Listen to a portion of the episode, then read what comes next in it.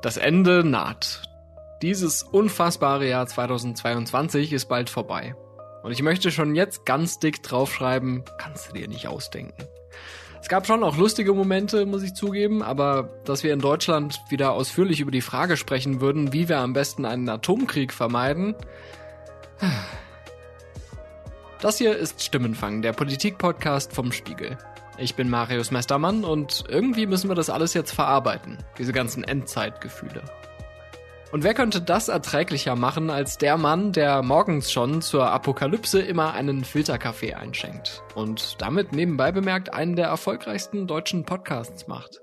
Der Mann, der vom Dschungelcamp bis zur politischen Late-Night-Show seine Pointen streut und der mir jetzt zugeschaltet ist. Herzlich willkommen, Mickey Beisenherz. Ja, vielen Dank für die Einladung. Hätten wir übrigens auch nicht gedacht, so gegen Ende dieses Jahres, dass äh, der Dschungelkönig äh, mittlerweile einer der würdevolleren Adelstitel sein würde, die wir in Deutschland haben, oder?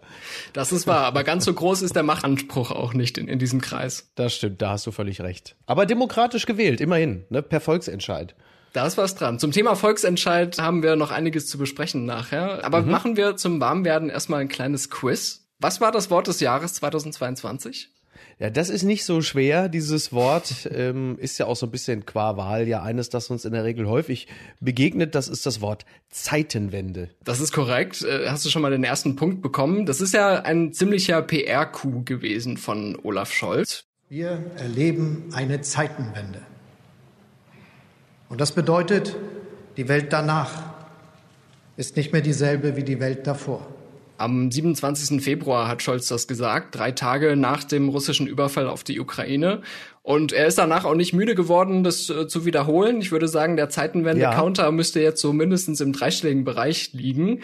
Ähm, aber ja. trifft es das Wort aus deiner Sicht eigentlich? Spürst du die Zeitenwende? Ja, das ist das Interessante an der ganzen Sache rein performativ, denn du kannst die Wahrheit nicht dadurch äh, beugen, indem du äh, sie einfach nur immer wieder versuchst neu zu beschreiben, sondern du musst natürlich auch entsprechend handeln. Von daher ist äh, Olaf Scholz äh, möglicherweise äh, oder er läuft Gefahr, zum Zeitenwendehals zu werden, denn du musst natürlich diesen Begriff dann auch entsprechend mit Leben füllen.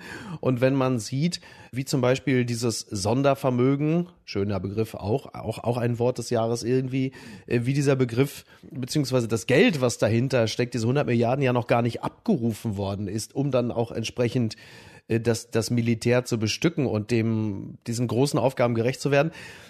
Da, da bist du natürlich genau in diesem Bereich, den wir an anderer Stelle auch immer wieder erleben, dass wir zwar sehr gut darin sind, alles mit äh, Symbolen und Symboliken zu überfrachten, aber dass es häufig äh, beim Blinken bleibt, aber abgebogen wird dann woanders. Apropos Blinken, äh, die Überleitung zur Ampel fällt nicht schwer, aber äh, damit hat Scholz ja tatsächlich auch große Teile seiner Koalition überrascht. In dieser Rede, die ging ja dann noch weiter, wo er dieses Sondervermögen angekündigt hat. Da mussten gerade viele Grüne erstmal schlucken, auch Teile der SPD ähm, durchaus kritisch gegenüber Aufrüstung. Und ich sage auch ganz ehrlich, für mich als ne, Kind der 90er war das auch ein Schock, dass wir da plötzlich so viel Geld reinpumpen in unsere Verteidigung. Ich kannte da eigentlich eher so Abrüstung und ja, so den Spott über ne, kaputte Helikopter oder Gewehre mit äh, Abstrichen bei der Treffsicherheit. Waren wir da vielleicht zu arrogant in dem Glauben, dass wir die Bundeswehr schon nicht brauchen werden? Ja, diese Arroganz begründete sich ja auch auf Erfahrungswerten der letzten Jahre oder Jahrzehnte, in denen zumindest aus der deutschen Perspektive die Welt immer friedlicher geworden ist und es immer weniger Notwendigkeit gab, auf die eigene Verteidigungsfähigkeit oder auch die Verteidigungsfähigkeit Europas zu achten. Also es ist ja noch nicht allzu lange her, da hatte ein gewisser Donald Trump uns auf das 2% äh, Ziel hingewiesen und gesagt, pass mal auf, äh, you gotta do more. Angela, I said Angela, you gotta pay your bills, Angela. Und wir haben alle gelacht und gesagt, der Irre, der tickt ja wohl nicht richtig. Da muss man sagen, da lag er natürlich nicht ganz falsch, wenn es darum geht, dass auch wir unseren Beitrag leisten müssen, äh, die NATO verteidigungsfähig zu halten. Und Pazifismus, der äh, speziell von den Grünen ja lange auch anders gelebt worden ist, eine Partei, die sich ja aus der Friedensbewegung heraus gegründet hat. Pazifismus wird heutzutage anders, wenn man es modern begreifen will, anders definiert. Pazifismus bedeutet aus einer eigenen Stärke heraus die Stärke der anderen auch zu fördern oder zu erhalten. Der reine Pazifismus, der den Frieden dadurch herbeiführen will, grundsätzlich nicht zur Waffe zu greifen, der scheint ausgedient zu haben. Den lebt man so eigentlich nur noch laut bei der Linkspartei, bei Teilen wahrscheinlich oder auch der kompletten AfD, wobei ich die mal ausklammern möchte, weil ich denen grundsätzlich eigentlich jede eigene Überzeugung abspreche. Die halte ich wirklich nur für kühle oder weniger kühle und rationale Taktierer. Bei der Linkspartei glaube ich noch, dass sie das ernsthaft auch wirklich glauben. Der AfD glaube ich einfach gar nichts. Und Teile der SPD, Mützenich und Co., sind ja auch noch davon überzeugt, dass Frieden sich einzig und allein über Verhandlungen herstellen lässt. Und da würde ich mich den Experten und Expertinnen anschließen, die sagen, das wird wohl nicht funktionieren. Bei der AfD ist die Friedfertigkeit ja auch vielleicht eher aufs Außenpolitische beschränkt. Nach innen sind sie ja jetzt nicht so die liebevollen Rückenbauer. Nein. Aber tatsächlich, du hast es angesprochen, so ein absurdes Jahr, wo man sogar mal Donald Trump recht geben muss äh, und wo auch andere mhm. Charaktere sich ja bemerkenswert hervorgetan haben, wo ein Anton Hofreiter äh, zum Panzerexperten äh, mutiert ist. Ja. Das alles natürlich von einem sehr ernsten Hintergrund, äh, weil wir sofort die Debatte hatten, wie viel liefern wir der Ukraine? Die brauchen die Waffen noch dringender als wir. Und jetzt haben wir am Ende des Jahres, ähm, ja, haben wir den zwar Gepard-Panzer und Mehrfachraketenwerfer und äh, besonders hervorzuheben auch Helme geliefert. Aber Kampfpanzer bekommt die Ukraine von uns ja immer noch nicht. Ja, also nach allem, was wir gerade so lernen, ist, also wenn wir, wenn wir der Ukraine helfen wollen, dann müssen wir unsere Puma-Panzer wahrscheinlich den Russen liefern, damit sie also einen entscheidenden Schritt nach vorne machen. Also nicht die Russen, sondern die Ukrainer. Ich war äh, lange, lange Zeit Teil äh, des Autorenteams der Heute Show. Da haben wir schon vor zehn Jahren darüber gelacht, dass im Grunde genommen, wenn Luxemburg Bock auf Deutschland hat, äh, auf die Besetzung, dass wir nicht in der Lage wären, uns zu verteidigen. Damals haben wir darüber gelacht. Und jetzt kommen wir in eine Phase, in der man zwar immer noch lachen darf, denn das Ganze ist ja auch immer irgendwie tragikomisch, aber das Ganze hat sicherlich einen ernsten Hintergrund und Untergrund den wir in Zukunft aber äh, nun wirklich zu einem festen Sockel machen sollten. Denn das ganze Thema Selbstverteidigungsfähigkeit, das wird natürlich ein äh, immer wichtigeres auch in den nächsten Jahren. Und wenn wir uns vorstellen, wir hätten in zwei Jahren wieder einen amerikanischen Präsidenten, der nicht unbedingt Trump heißen muss, der sagt, Leute, äh, das ist alles gut und schön, aber America First gilt auch hier und äh, da müsst ihr aber jetzt mal mit euren europäischen Problemen alleine klarkommen. Und dann hast du möglicherweise auch noch gleich eine Le Pen an der Macht. Also du musst die, du musst mehr in die eigene Stärke setzen. Ich finde das auch immer ernüchternd, denn äh, du hast es ja äh, gerade schon gesagt, also da sind dann 100 Milliarden Sondervermögen. Das ist ja eigentlich alles immer Geld, das wir A nicht haben und B in andere Dinge investieren müssten, wie zum Beispiel den Klimaschutz. Und wir sind plötzlich alle abgelenkt, weil wir uns mit Selbstverständlichkeiten, nämlich der eigenen oder der Sicherheit unserer Partnerländer beschäftigen, was immer eine Selbstverständlichkeit war. Da, darum müssen wir uns wirklich nicht kümmern. Es ist alles ruhig und friedlich. Lass uns jetzt auf das konzentrieren, was in Zukunft vor uns liegt. Und das sollte eigentlich nicht die eigene Verteidigungsfähigkeit sein. Was natürlich zusätzlich jetzt auf den Geldbeutel drückt, ist der Versuch Russlands, äh, uns praktisch zu erpressen. Äh, wir waren jahrelang auch von russischem Gas abhängig, haben das gerne genommen, solange es günstig war und unser Wirtschaftswachstum befeuert hat. Jetzt gab es ja so manche Begleiterscheinungen äh, bei diesem Wirtschaftskrieg, aber es gab auch nette Momente. Eine Frau, die uns immer wieder mit außergewöhnlichen Botschaften beeindruckt hat, war Soyen Schröder-Kim. Ja. Äh, die Ehefrau von Gaslobbyist und Altkanzler Gerhard Schröder. Ich habe mal nachgeschaut, welcher Instagram-Beitrag von ihr dieses Jahr die meisten Likes erhalten hat. Kannst du es erraten? Ich könnte mir vorstellen, dass sie es war, betend am Fenster im Hintergrund der Kreml und sie hoffte, dass ihr Gerd da also jetzt mal entsprechend auf den Wladimir anwirkt, dass der sagt, weißt du was, komm Gerd, hast du recht, lassen wir den Quatsch sein, gehen wir schön in eine Sauna, trinken uns ein und dann lassen wir den ganzen Quatsch sein. Das war's doch wahrscheinlich, oder? War's das? Absolut richtig, mit weitem Abstand. Ich glaube, das ging Richtung 8000 Likes. Das ist schon eine stattliche Zahl. Ähm, jetzt, Wobei Like in diesem Zusammenhang auch manchmal einfach nur bedeutet, äh, zur Kenntnis genommen. Das ist wahr. Aber sie hat auch durchaus unterstützende Botschaften äh, darunter bekommen. Überhaupt ist es ja so, dass Gerhard Schröder von vielen kritisiert, von vielen belächelt wurde.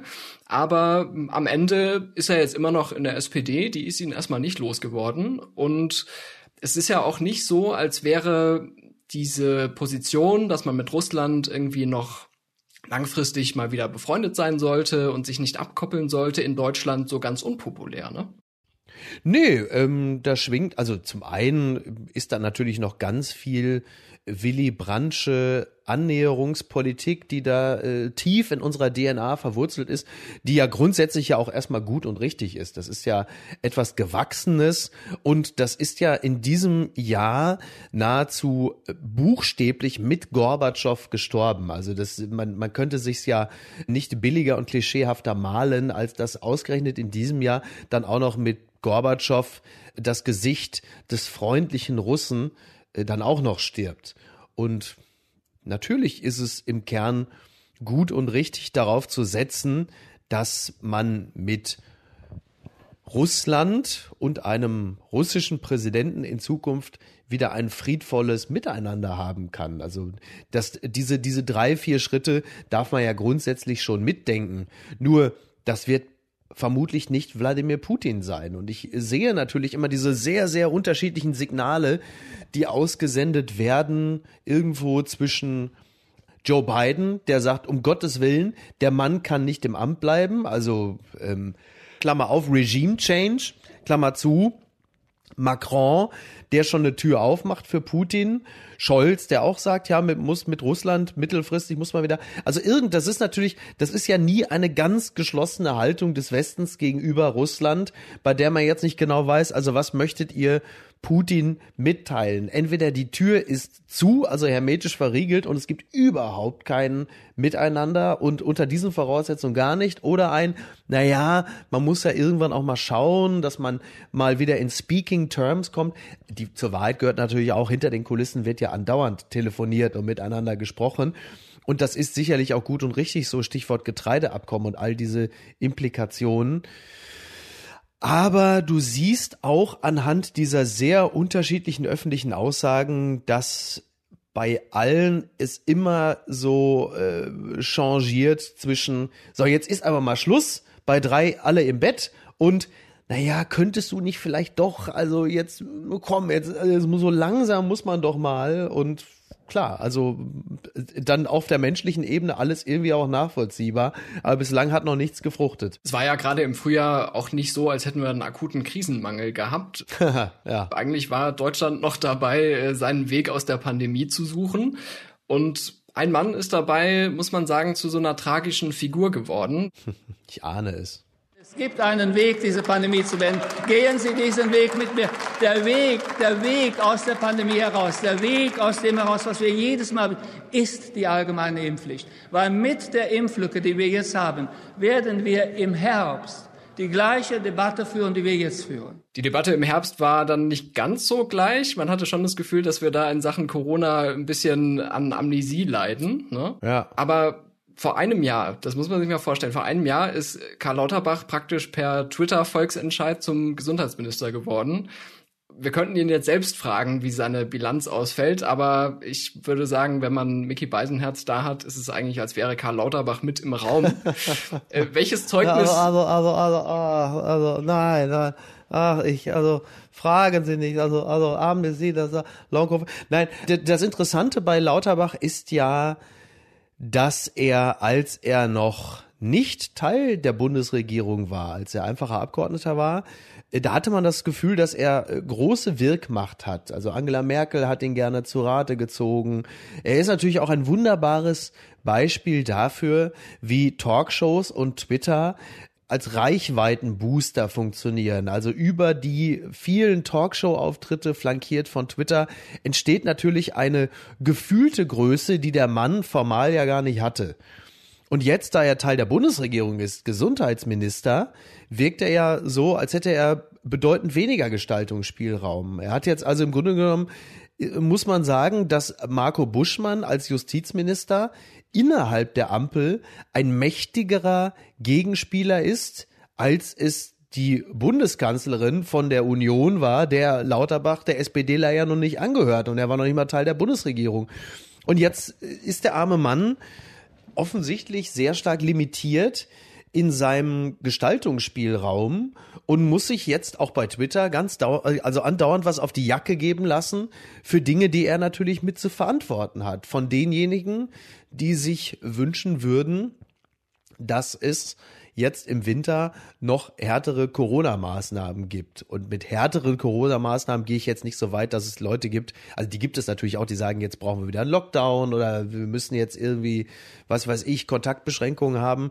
Aber es gibt ja nun nicht wenige Menschen, und da würde ich mich sogar anschließen, die sagen, na ja, die Maskenpflicht äh, im ÖPNV, wie sie jetzt in Schleswig-Holstein gefallen ist oder in Bayern, schauen Sie, ähm, die könnte man durchaus noch beibehalten. Also er wirkt da sehr, sehr hilflos und sucht sich ja jetzt auch langsam ein neues Thema, nämlich die Entökonomisierung äh, des Krankenhausbetriebes beziehungsweise äh, der Allgemeinmedizin. Ja, ich wollte gerade sagen, also mittlerweile hat man das Gefühl, dass, äh, dass Corona so das geringere Problem ist, was Karl Lauterbach als Gesundheitsminister bewältigen muss. Statistisch gesehen stimmt das ja auch, ne? Also die Influenza-Grippe äh, und alles ist ja derzeit auch wirklich das größere Thema als Corona. Bei Corona hatte man ja so bisschen noch das Gefühl, das passt bei ihm wie die Faust aufs Auge, er kennt sich mit dem Thema aus. Ähm, aber traust du ihm auch zu, jetzt diesen großen Wurf beim Gesundheitssystem? Also wir erleben ja gerade wirklich äh, unbeschreibliche Szenen. Kinderkliniken sind überfüllt, Medikamente sind äh, nicht verfügbar. Ja, Fiebersaft kauft man auf dem Mittelaltermarkt irgendwo, wenn man Glück hat. Ne? Ja, das ist, ähm, äh, traue ich ihm den großen Wurf zu. Na, sagen wir es mal so, er hat ja vor 20 Jahren mit Ulla Schmidt gemeinsam ja auch das, das Modell der Fallpauschalen mit entworfen. Das heißt, er ist ja in der Lage, Dinge auszugestalten, die dann nationale Tragweite haben. Es muss ihm auch gelingen, denn er zählt ja definitiv zu den Ministern, die derzeit nicht so gut performen und jetzt feststellt, dass das Leiten einer so großen Behörde etwas anderes ist, als in Talkshows zu sitzen und zu twittern. Und das klingt jetzt polemischer, als ich es meine. Aber klar, wenn du natürlich äh, nicht im Amt bist, dann ist es einfacher. Und jetzt stellt er plötzlich fest, oh Gott, das ist ein Riesenapparat. Klar, du hast deine Staatssekretäre, Sekretärin dafür und trotzdem, es ist halt einfach wirklich eine Riesenmaschine. Und äh, es gibt ja auch Gründe dafür, warum viele andere gesagt haben, Olaf, lass gut sein, äh, dann nimm mal jemand anderen, bis Scholz irgendwann gesagt hat, ja, dann nehme ich halt den, wo bei Twitter alle schreiben, den nehme ich halt. Bei, bei, bei Lauterbach, was ich wirklich bemerkenswert fand, war der Moment im März, April, als er bei Land saß. Und da ging es ja um die Isolationspflicht für an Corona Erkrankte. Und die war zu dem Zeitpunkt, ich würde mal sagen, so bei zehn Tagen. Und der hatte die dann runterschrauben wollen auf, sagen wir mal, fünf oder so. Und dann regte sich bei Twitter also bei seinem Publikum, bei seinen Fans, ein riesen Ärger und wahnsinnige Enttäuschung darüber, wie ihr Karl Lauterbach sowas, was ist er denn jetzt? Ist er jetzt auch Schwurbler geworden? Da hatte, hattest du richtig gemerkt, diese, diese Macht, die das eigene Publikum über ihn hatte, hat dazu geführt, dass er also noch in der Landsendung sagte, nein, also das, also das nehmen wir, also nein, das kann, also das nehme ich zurück. Ich werde das morgen, also diesen Punkt, also dass die Infizierten, dass die sich, sagen wir mal, selbst isolieren und nicht mehr durch das Gesundheitsamt aufgefordert werden. Den werde ich wieder einkassieren, weil als Minister, ja, also man muss als Minister. Ist das jetzt die Ankündigung? Das ist quasi, ja, die Ankündigung wird morgen noch offiziell werden und so weiter und so fort.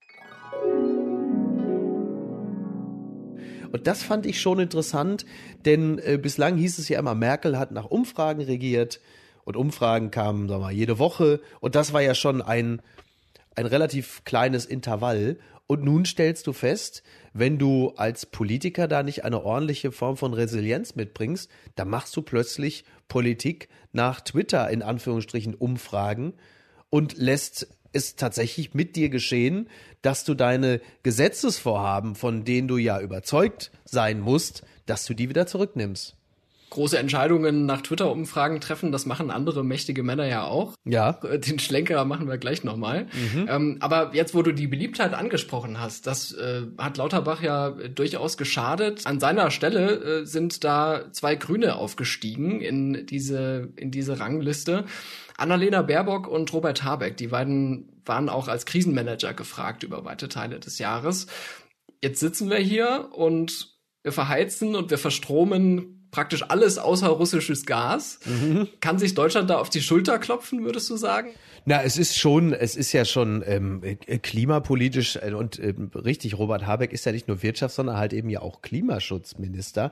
Und das ist natürlich wahnsinnig ernüchternd. Also äh, für, für Grüne ist das neben dem, nennen wir es mal wohlwollend, neu ausformulierten Pazifismus sicherlich eine ganz, ganz bittere Pille, die man da auch noch zu schlucken hat, dass man feststellt, dass diese Zeit des Pragmatismus auch bedeutet, dass man plötzlich Kohlekraftwerke laufen lässt, dass die AKW verlängert werden.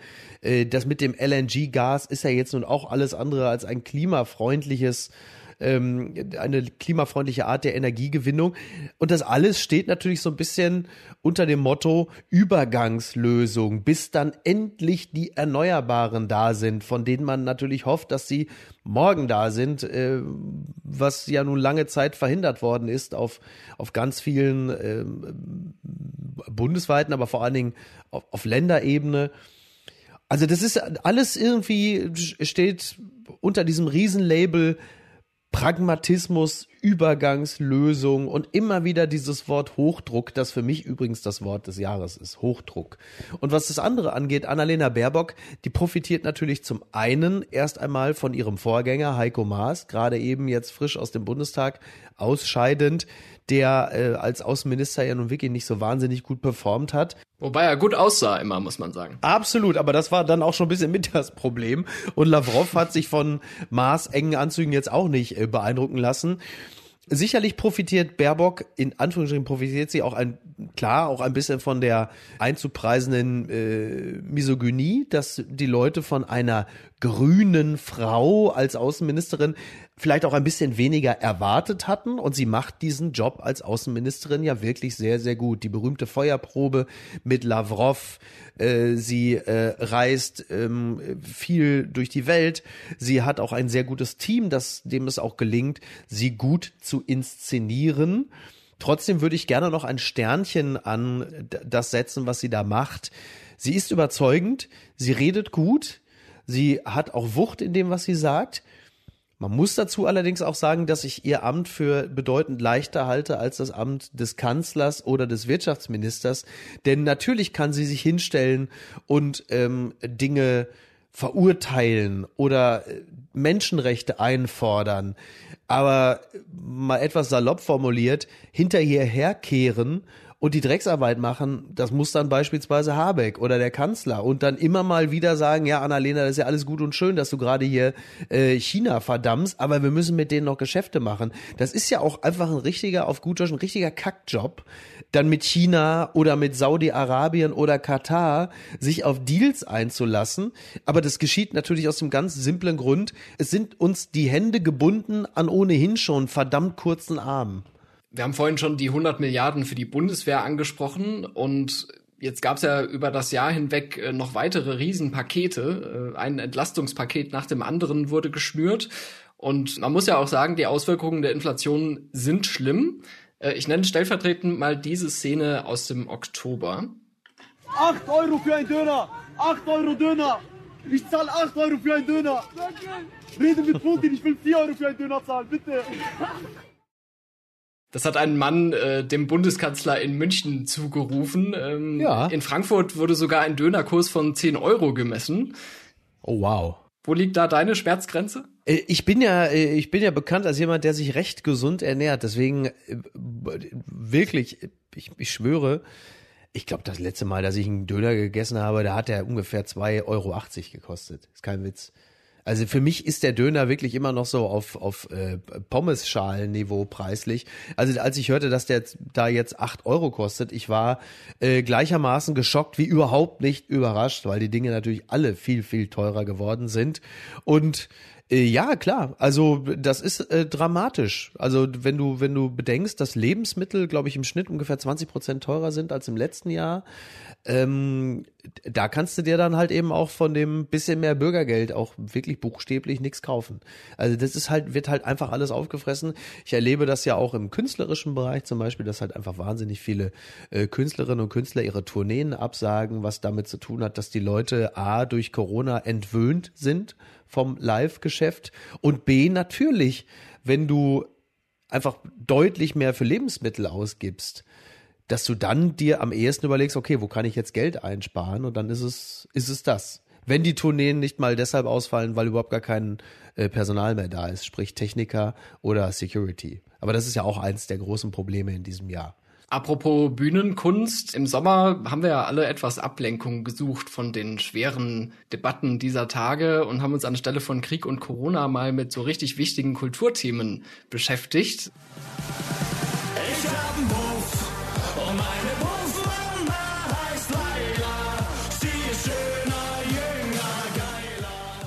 So, falls es irgendwen gibt, der das nicht erkannt hat, das war Laila von DJ Robin und Schürze, der Hit des Jahres. Ja. Wurde offenbar doch, doch nicht gecancelt.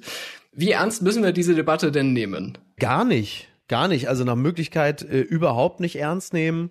Diese ganze Debatte hat ja auch ein bisschen was mit dem Eskapismus zu tun, ähnlich übrigens auch wie die Winnetou-Debatte.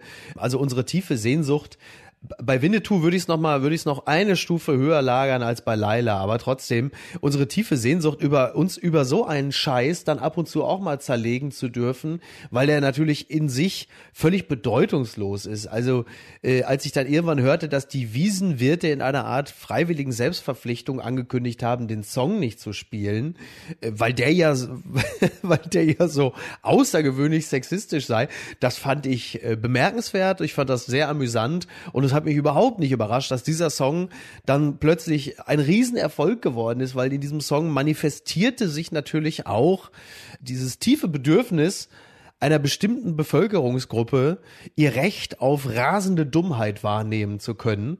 Und äh, das sei denen natürlich auch zugestanden. Äh, also wer sich in ein Festzelt begibt oder in den Megapark, äh, der mag sich jetzt auch über äh, die, die einzelnen Nuancen von Stimmungsmusik jetzt auch nicht allzu sehr Gedanken machen. Also politisch korrekte Stimmungsmusik, die ist mit Sicherheit möglich und die ist auch grundsätzlich erstrebenswert. Aber also das ist halt einfach, ich meine, das ist halt einfach alles auf dem geistigen Niveau von Dreijährigen und äh, von daher, ja, bitte, also, ne? Ich fand's lustig. Ich habe gedacht, wirklich, also toll, dass da jetzt nicht noch, also da, dass da sich nicht nur Rainer Wendt und, weiß ich nicht, Peter Hane, ich bin, muss ehrlicherweise sagen, ich war ein bisschen äh, fast enttäuscht, dass Peter Hane dem Song Laila nicht ein eigenes Buch geschrieben hat, äh, gewidmet hat, im Sinne von jetzt Schluss mit dem äh, Selbstbetrug, warum wir alle Laila hören sollen oder so, weiß man ja nicht. Also Timdorfer Strand, Buchhandlung, Schaufenster, da liegt's aus, wenn. Ja, und vielleicht hat's ja auch äh, dem einen oder anderen in schweren Stunden Trost gespendet. Wir denken an die ja. berühmten äh, Kegelbrüder von Mallorca, ja, die sicher auch äh, da vielleicht das Lied ähm, genutzt haben. Ich habe die im RTL-Jahresrückblick vermisst, die Kegelbrüder. Musst du mal für pitchen, würde ich sagen. Und sag mal, hast du dir eigentlich schon das Fernsehprogramm für die Weihnachtsfeiertage angeschaut? Nein, das äh, hat aber auch äh, damit zu tun, dass ich über die Weihnachtsfeiertage vermutlich relativ viel Zeit in der Bahn verbringen werde, da ich hin und her pendel zwischen Hamburg, wo ich wohne, und äh, Castrop-Rauxel, wo meine ganze Familie ist und ich eigentlich immer so nur so von äh, einmal Heiligabend runter in den Pott, am ersten Weihnachtstag wieder rauf, am zweiten Ta Weihnachtstag wieder runter in den Pott, am äh, in Anführungsstrichen dritten wieder rauf. Da wird nicht allzu viel ferngesehen. Aber äh, spielst du auf äh, Die Hard an oder worauf, äh, worauf möchtest du hinaus? In dem Fall nicht. Aber äh, falls du zwischendurch eine freie Minute hast, es gibt bei Kabel 1 am ersten Weihnachtstag vier Gelegenheiten, sich die alten Winnetou-Filme anzuschauen. Oh mein Gott. Da ist natürlich die große Frage, wirst du einschalten und parallel äh, Twitter griffbereit haben? um mich zu äh, empören.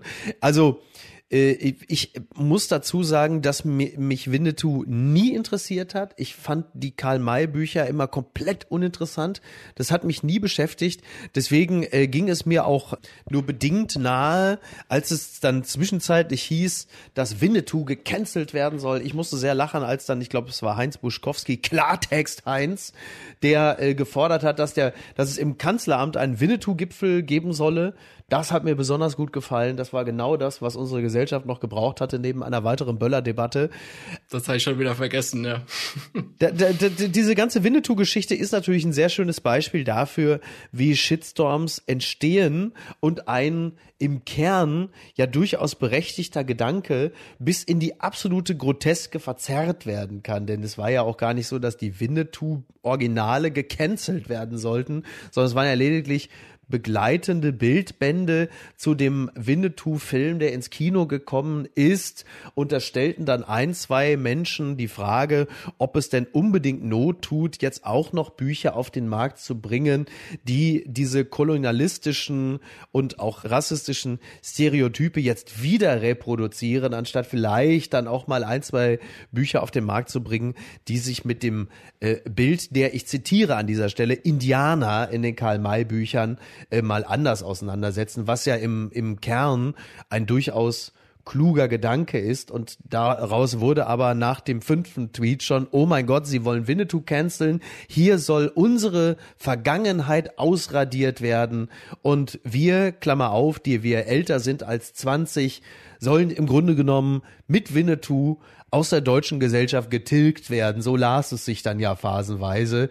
Ähm, das ist, das, also hm, da kannst du dann auch manchmal einfach auch nur mit dem Kopf schütteln. Ja, es wird bei diesem Thema auf jeden Fall bis in alle Ewigkeit so sein, dass ich mich daran nur verbunden mit der Erinnerung an den verkleideten Hubert Aiwanger werde ja, das Gedanken machen ist, können. Ne? Ja, stimmt. Oh mein Gott. Ja, ja, ja. Das, ja, das Lustige war, dass meine Tochter mehr oder weniger gleichzeitig mit ihrer Mama bei den Karl-May-Festspielen in Bad Segeberg gewesen ist und die stand dann da irgendwo, dann mir noch ein Foto geschickt und dann hat sie sich äh, da einen Cowboy-Hut aufgesetzt und war total begeistert.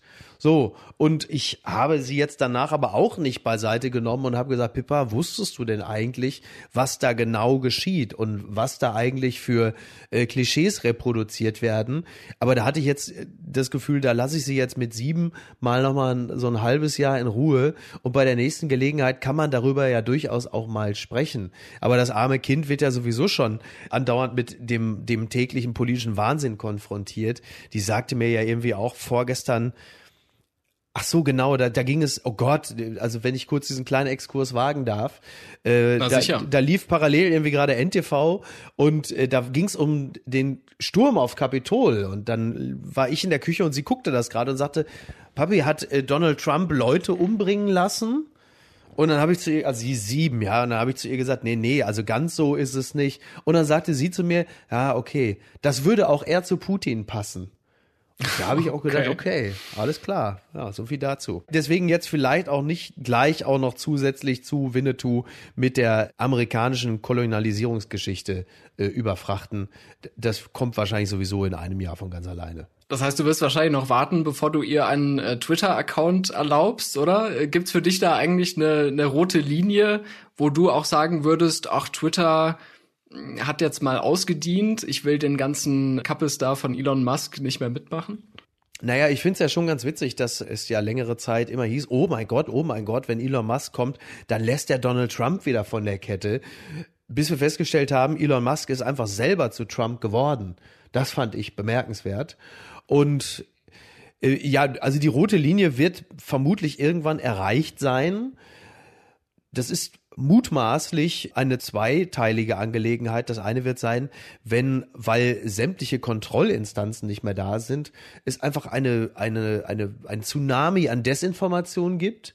Das mag sein und vermutlich auch dann, wenn die ganzen äh, JournalistInnen, die ich sehr schätze und die Twitter für mich eigentlich genau zu dem Informationsmedium machen, das ich so un unglaublich schätze, wenn die nicht mehr da sind, dann habe ich auch keinen Grund mehr dort zu bleiben. Aber ich sage es auch, wie es ist. Äh, wenn man sich da erstmal so, ein, so eine stabile Zahl an Followern und Followerinnen zusammengewitzelt hat, da gibt man die auch nicht so schnell auf. Da ist es dann wirklich die Eitelkeit, die mich da hält.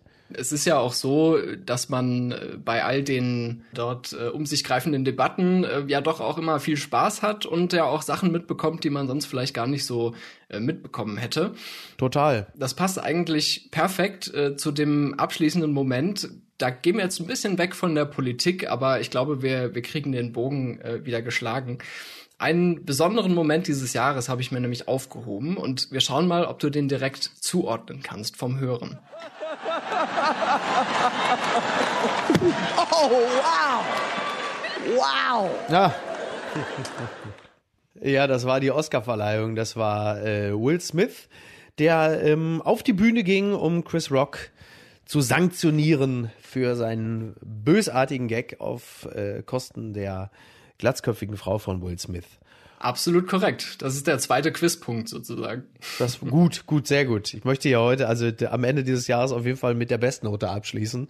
Äh, ja, ich fand das, äh, ich fand das interessant zu sehen. Also ich, ähm, also das war natürlich ein unglaublicher Ausfall von Will Smith, der, äh, um jetzt mal das harmloseste zu sagen, äh, natürlich allen anderen Oscar-Gewinnern und Gewinnerinnen ihren Moment geklaut hat, weil alle nur noch darüber gesprochen haben. Also es war wirklich auch ein, ein, ein, ein beispielloser Akt der Selbstbezogenheit. Und ich fand es interessant in der Nachbesprechung, dass ganz viele Menschen und ja, Journalisten, Journalistinnen auch, die sonst sehr, sehr viel Wert legen auf Gewaltfreiheit, Mental Health, Achtsamkeit, Sensibilität, auch Gewalt, äh, auch, auch Sprache ist Gewalt, dass sie überhaupt gar kein Problem damit hatten, dass da jemand, der übrigens ja auch mit Sprache sein Geld verdient, kein anderes rhetorisches Mittel zur Verfügung hatte, als auf die Bühne zu gehen und den Moderator niederzuschlagen. Und dass das aber gerechtfertigt war, denn da hat sich ja Chris Rock äh, über die Frau ähm, ausgelassen und sie lächerlich gemacht. So, das klar, das war äh, ein äh, relativ mauer Gag, der ähm, es auch nicht wert war, dafür Prügel äh, kassieren zu wollen. Gut, das wusste Chris Rock vorher nicht. Interessant fand ich, diesen äh, auch diesen Akt toxischer Männlichkeit von Will Smith, der, wenn man die beiden aufmerksam verfolgt, ja in der Familie ähm, Pinkett Smith sich auch einiges an Demütigung seitens seiner Frau hat gefallen lassen müssen im Laufe der Monate und Jahre zuvor. Und in einem ganz interessanten Akt der der der männlichen Selbstbefreiung glaubte, er könnte die Familienverhältnisse wiederherstellen, wenn er sich in bester Höhlenmensch-Manier auf die Bühne begibt und den den Angreifer der Familie Pinkett Smith mit einem Faustschlag niederstreckt und dann würden die ganzen binnenfamiliären Verheerungen dadurch wieder egalisiert. Also das ist natürlich wahnsinnig viel Küchenpsychologie, was ich jetzt sage. Ich behaupte aber trotzdem, dass ich damit komplett richtig liege. Also das ist im Grunde genommen äh, der Mann sich selbst wieder zum Mann gemacht hat, indem er einen anderen niederschlägt, um vor der eigenen Frau zu sagen, hier, guck mal, wie ich die Familie beschütze. Das ist eine Art von äh, Familienschutz, den ich auf seine groteske Art und Weise eigentlich so auch nur noch bei äh, Prince Harry festgestellt habe, der mit einer Netflix-Doku versucht, äh, seine Familie vor der Öffentlichkeit zu beschützen. Das fand ich auch interessant. Auf der anderen Seite habe ich das Gefühl, dass wir am Ende doch alle so ein bisschen Chris Rock sind. Äh, wir zerreißen uns hier frech das Maul und ähm, dann setzt es aber doch die ein oder andere heftige Schelle. Da magst du richtig liegen, ja. Vielleicht auch so eine gewisse Zusammenfassung dieses Jahres, ne? Mhm. Ja, ich kenne das nur von meinem Twitter-Account. Vielen Dank für deinen Besuch im Stimmenfang und alles Sehr Gute gerne. für das nahende Ende, Miki. Dankeschön, das wünsche ich dir und allen HörerInnen auch. Auf dass es besser werden möge. Kann es ja. Das war Stimmenfang, der Politik-Podcast vom Spiegel. Wir freuen uns über Feedback an stimmenfang.spiegel.de und über eine Bewertung bei Spotify, Apple Podcasts und Co. Ich bin Marius Mestermann und sage Danke für den Support an Ole Reismann und Luca Ziemek. Unsere Musik kommt von Soundstripe und von Davide Russo.